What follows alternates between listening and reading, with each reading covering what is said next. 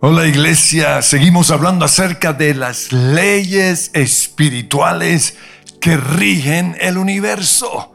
Porque nosotros como iglesia creemos en esas leyes. Recuerdan que en Job capítulo 38, versículo 33, el Señor le dice a Job, ¿conoces las leyes que rigen el universo? Algo similar lo encontramos en Jeremías 33, 25. Allí Dios dice, si yo no hubiera establecido mi pacto con el día ni con la noche, ni hubiera fijado las leyes que rigen el cielo y la tierra. Y una de esas leyes que vamos a ver hoy es el poder que tienen nuestras palabras para bien o para mal, para construir o destruir, para sanar o enfermar, para dar vida o dar muerte. Por eso he llamado mi mensaje, lo que dices, recibes. Si dices sanidad, vas a recibir sanidad. Pero si dices enfermedad, eso es lo que vas a recibir. Si dices matrimonio feliz, eso es lo que vas a tener. Pero si dices problemas en el matrimonio, eso es lo que vas a tener. Lo mismo con respecto a las finanzas. Si dices soy bendecido, soy prosperado, vas a ser bendecido o prosperado. Pero si dices qué difícil es esta situación, de, de, estos problemas nada me va a sacar, eso es lo que vas a tener. Dice Proverbios 18, 21, la muerte y la vida están en poder de la lengua. Todo lo que decimos lo vamos a recibir porque esa es una ley que rige el universo. La Biblia nos muestra que el universo fue creado por lo que salió de la boca de Dios. Dice Hebreos 11:3, por la fe entendemos que el universo fue formado por la palabra de Dios. Y esto lo vemos allí en Génesis capítulo 1. Dice en el versículo 3, Dios dijo que haya luz y hubo luz. En el versículo 6 Dios dice que haya un espacio entre las aguas para separar las aguas del cielo de las aguas de la tierra. Y eso fue lo que sucedió. ¿Por qué? Porque Dios lo dijo. En el versículo 9 dice que las aguas se junten en un solo lugar y eso fue lo que sucedió. En el versículo 11 Dios dice que de la tierra brote vegetación. El versículo 14 que aparezcan luces en el cielo para separar el día de la noche. Y eso fue lo que pasó. En el versículo 20, Dios dijo que las aguas se llenen de peces. Y en el versículo 24 él dijo que la tierra produzca toda clase de animales. Y todo lo que Dios dijo sucedió. Y ese mismo poder para crear está en nosotros. Jesús dijo en Mateo 16, 19, te daré las llaves del reino de los cielos. Y todo lo que ates con tu boca aquí en la tierra será atado en el cielo. Y todo lo que desates con tu boca será desatado en el cielo. En otra traducción dice, todo lo que prohíbas aquí en la tierra con tu boca será prohibido y todo lo que permitas aquí en la tierra será permitido. Ese mismo poder que Jesús tuvo para confesar vida o muerte, confesar sanidad o enfermedad, para atar o desatar, permitir o prohibir, lo tenemos nosotros o está en nosotros. Jesús dijo en Marcos 11, 23, les aseguro que si alguien o que si alguno le dice a este monte, lo que dices recibes. El poder está es en tus palabras. Cualquiera que le dice a este monte, quítate de ahí y tírate en el mar, creyendo, sin abrigar la menor duda de que lo que dice sucederá, entonces, dice otra traducción, lo que diga, eso es lo que va a pasar. Lo que dices, recibes. Pero muchos cristianos desconocen o no entienden esta ley espiritual. O peor todavía, muchos no dicen nada, no oran, no profetizan, no bendicen, no declaran. Y hay unos que en vez de orar, en vez de bendecir, maldicen, critican, juzgan, hablan mal, confiesan enfermedad todo el tiempo, muerte, destrucción y desgracia. Y Jesús también dijo en Mateo 12:37, por tus palabras se te condenará. Hoy hay muchos cristianos condenados por lo que dicen. Si no vas a decir nada bueno, es mejor que no digas absolutamente nada. Por eso no digas, no puedo. Di, todo lo puedo en Cristo que me fortalece. No digas estoy enfermo, sino di por las llagas del Señor Jesucristo soy sano. No digas soy de malas. Di más bien soy bendecido. Y Dios dispone todo en mi vida para bien. No digas muerte, di vida. Recuerden que el centurión le dijo a Jesús, tan solo di la palabra y mi siervo sanará. Y ese mismo poder para dar una palabra de sanidad, para declarar vida, para dar una palabra de bendición, de prosperidad, de éxito, está en las palabras que salen de nuestra boca. Por eso pregunto, ¿qué estás diciendo? Porque lo que dices, recibes. La oración de fe sanará al enfermo, es lo que dice Santiago 5:15. Pero ¿qué es la oración de fe? Es una confesión que permanentemente debe salir de nuestra boca. Entonces, así como debe salir una oración de fe por sus llagas, yo soy sanado, lo mismo debemos proclamar con respecto a las otras áreas en nuestra vida. La oración de fe sanará nuestras finanzas. La oración de fe restaurará nuestro matrimonio.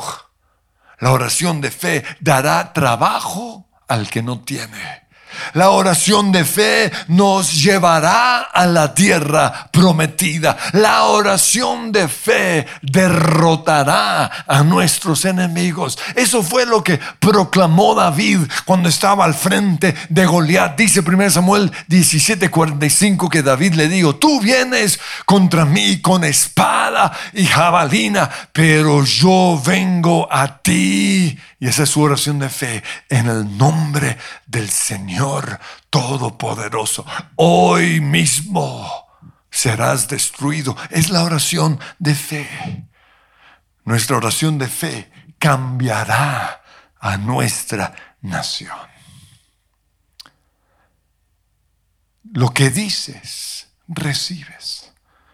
Por eso el Señor nos dice, profetiza sobre esos huesos secos y vivirán. Esta palabra la encontramos en Ezequiel capítulo 3, versículo 4. El Señor le dice a Ezequiel y nos dice a nosotros, profetiza sobre estos huesos y diles, huesos secos, escuchen la palabra del Señor. Así dice el Señor omnipotente a estos huesos, yo les daré aliento de vida y ustedes volverán a vivir. Y en Ezequiel 37, 10, el profeta dice, yo profeticé tal como el Señor me lo había ordenado y el aliento de vida entró en ellos y, y entonces los huesos revivieron y se pusieron de pie. Era un ejército numeroso. Pregunto, ¿qué estás profetizando? Y eso es lo que a mí me gusta de, las alabanzas, porque cuando nosotros alabamos, estamos permanentemente profetizando. Por ejemplo, una de las canciones que cantamos dice, declaro vida a estos huesos hoy. Declaro, la sanidad viene de Dios. Él todo puede sanar. Sabemos que nada es imposible en Él. En su nombre hay milagros hoy. Declaro la alegría vuelve hoy. Declaro que mi Dios es sobre todo. Mi Dios nunca falla. Siempre con nosotros. Él es fiel hasta el final. ¿Qué estás profetizando? No hables enfermedad, más bien profetiza sanidad. No digas que tus huesos están secos, más bien profetiza carne sobre esos huesos secos. No hables de tus problemas financieros, sino que profetiza la bendición o la prosperidad del Señor. Lo que el centurión le dijo a Jesús en Mateo 8:8, solamente di la palabra y mi criado sanará. Pero no se trata tampoco de decir cualquier cosa. Nosotros confesamos lo que Dios dijo en su palabra. No se trata simplemente de ah, declarar, me voy a ganar la lotería. O mi equipo de fútbol, cualquiera que sea, va a ser el próximo campeón. O ese carro es mío. O me voy a casar con esa, con esa niña o con ese muchacho. No, no se trata de decir cualquier cosa. Lo que yo tengo que declarar es lo que Dios ya me ha dicho en su palabra. Por eso yo tengo que leer la Biblia todos los días. Y pedir que Dios me dé palabra rema, una palabra específica. Dice en 1 Juan 5:14, esta es la confianza que tenemos al acercarnos a Dios, que si pedimos conforme a su voluntad, Él nos oye. ¿Tienes algún versículo que respalde lo que estás confesando? Porque no es decir cualquier cosa, es decir lo que Dios ya nos ha dicho en su palabra. Lo que dices, recibes. Pero lo que dices también te conduce a tu destino. En Jeremías 29:11, Dios dice que tiene grandes planes para cada uno de nosotros. Pero para que esos planes se realicen, nosotros tenemos que declararlos. Santiago, capítulo 3, versículo 2 dice, si alguien nunca falla en lo que dice, es una persona perfecta, capaz también de controlar todo su cuerpo.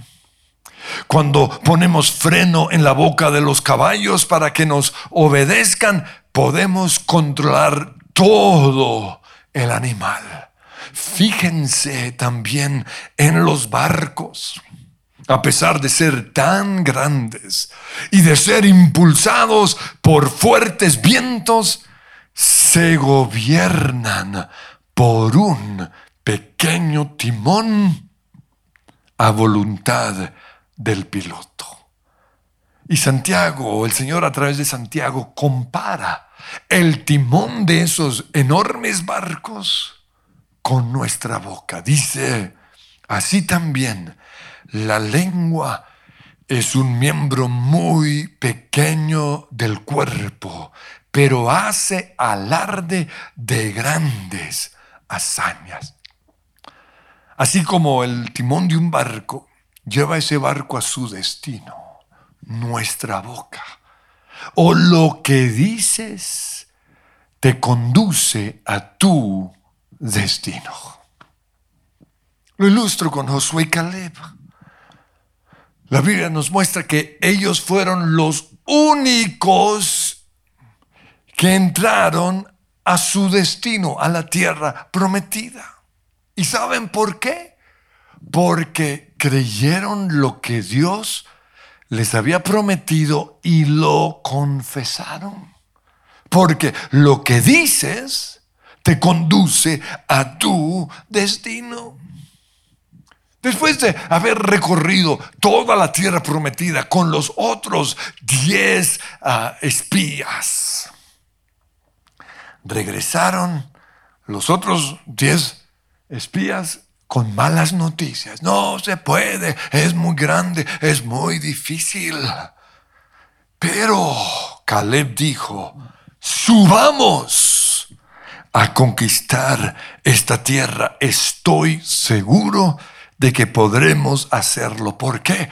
Porque lo que dices te conduce a tu destino. Y cuando nosotros ya sabemos cuál es nuestro destino, cuál es la voluntad de Dios o el plan de Dios para nuestras vidas, en ese momento tenemos que empezar a alinear las palabras de nuestra boca con ese destino. Porque lo que nosotros decimos controla el curso de nuestra vida. Así como vimos que ese pequeño timón de ese enorme barco conduce o lleva ese barco hacia su destino. Y eso fue lo que me pasó a mí el momento en el cual yo supe cuál era mi destino. Cuando supe que la voluntad de Dios era que yo fuera pastor, a partir de ese momento empecé a proclamar, a confesar en mis mañanas de oración la clase de iglesia que yo quería tener. Yo decía, hace 30 años, vamos a tener una iglesia con un auditorio impactante, como los auditorios del mundo. Y no solo eso, lo vamos a hacer con un pequeño presupuesto. Vamos a tener una iglesia con la mejor alabanza, con los mejores músicos, con los mejores instrumentos musicales, con el mejor sonido. Vamos a tener programas en radio y en televisión. Vamos a tener los mejores equipos de producción. Todo eso comencé a proclamar. ¿Por qué?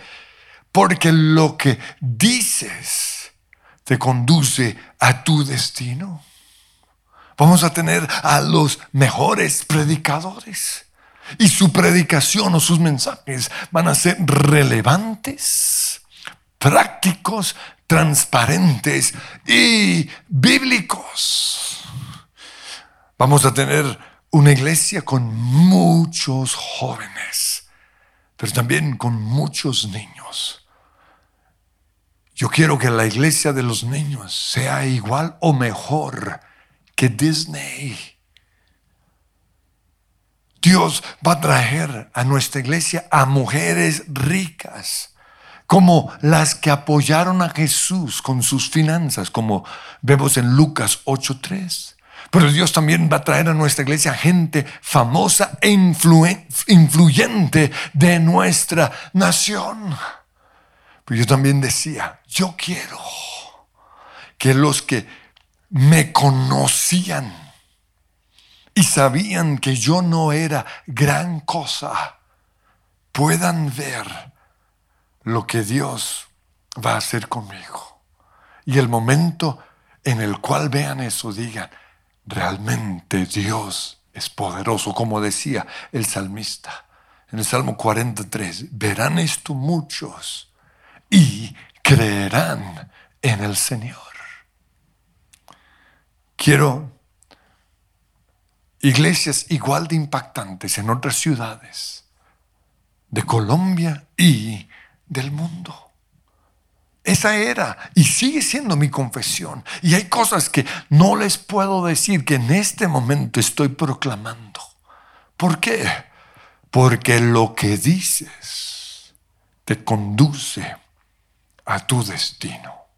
Cuando obligaban a los negros esclavos a trabajar en los cultivos de sus amos y, y eran malos con ellos pero ellos qué hacían? Empezaban a cantar sus canciones espirituales, en las cuales, en, en esas canciones casi siempre hacían referencia a la tierra prometida que estaba al otro lado del río Jordán. Y cantaban cosas como, Oh, I'll meet you in the morning.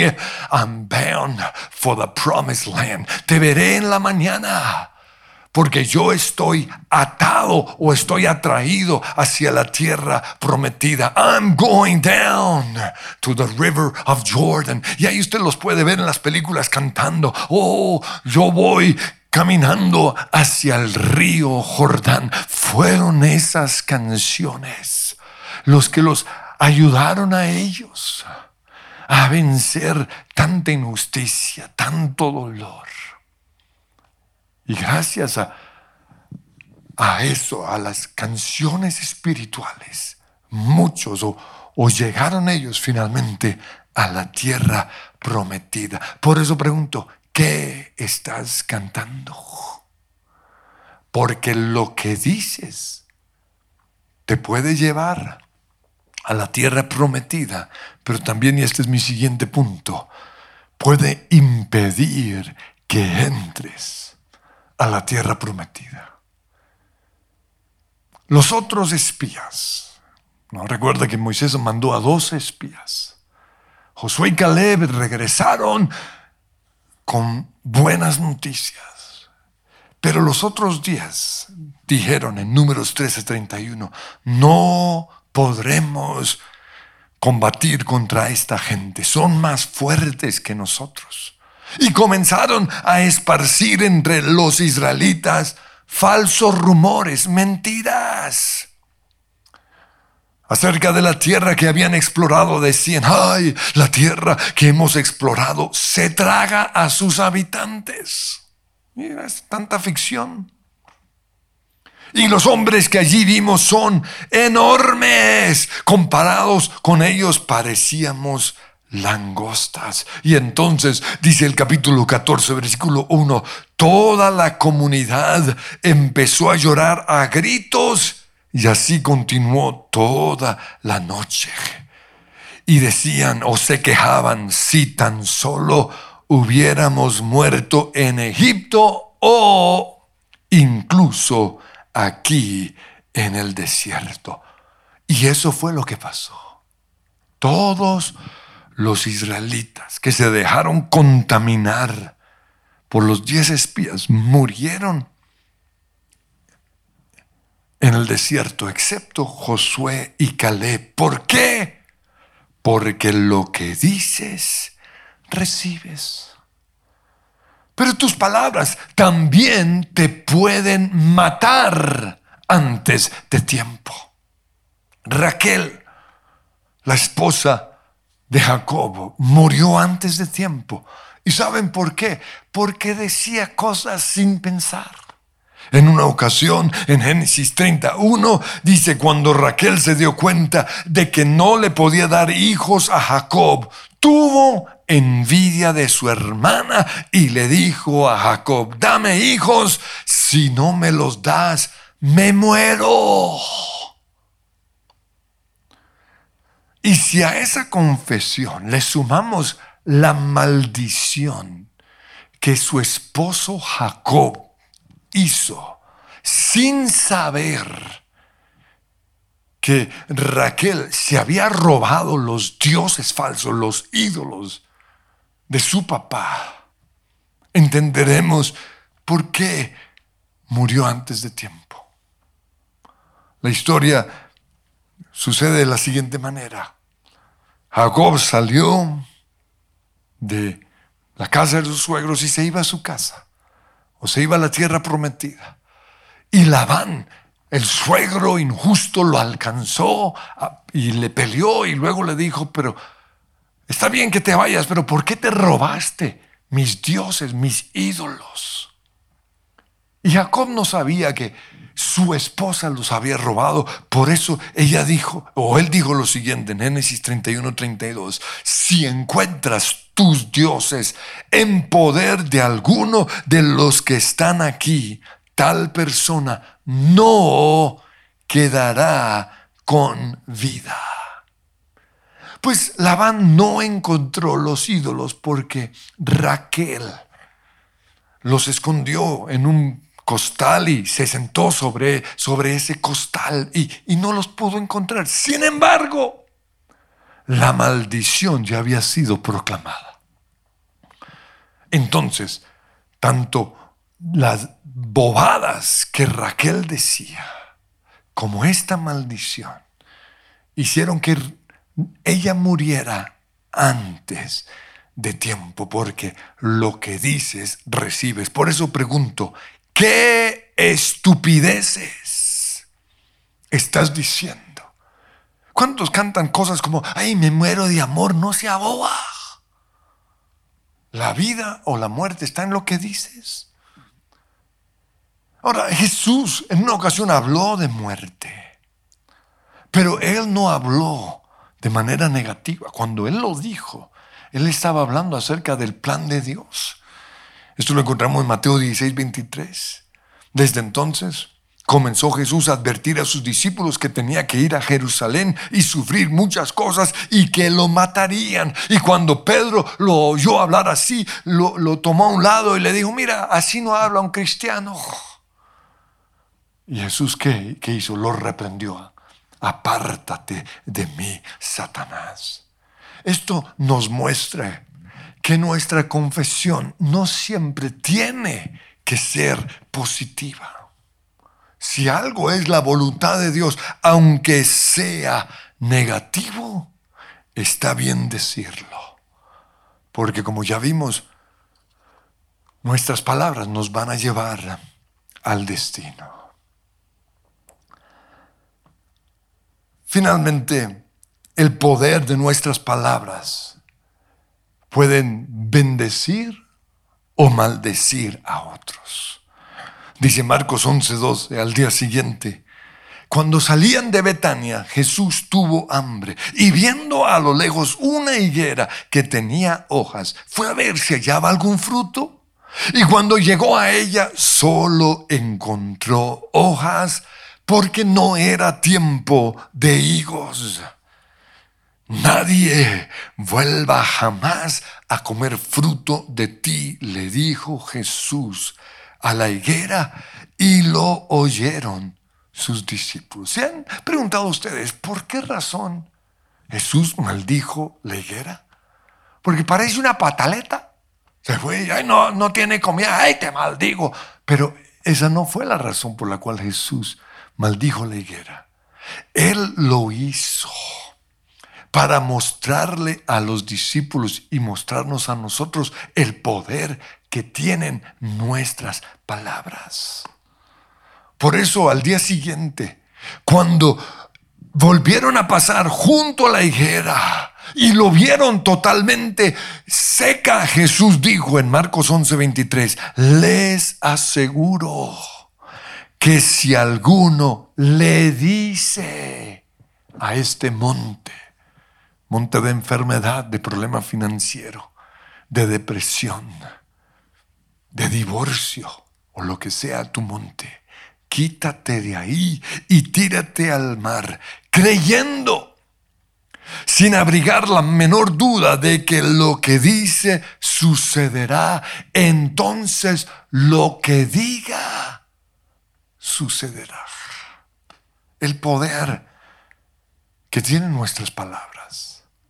Pero Jesús también maldijo la higuera para mostrarles a los discípulos el poder que tiene una confesión negativa. En Marcos 11:21 Pedro le dice a Jesús, Rabí, mira, se ha secado la higuera que maldijiste. ¿Qué es maldecir? Es mal hablar, hablar mal de otras personas. Entonces, así como la higuera se, se secó como consecuencia de lo que Jesús había dicho, hoy hay muchas personas alrededor de nosotros que se están secando y se están muriendo como consecuencia de lo que estamos diciendo.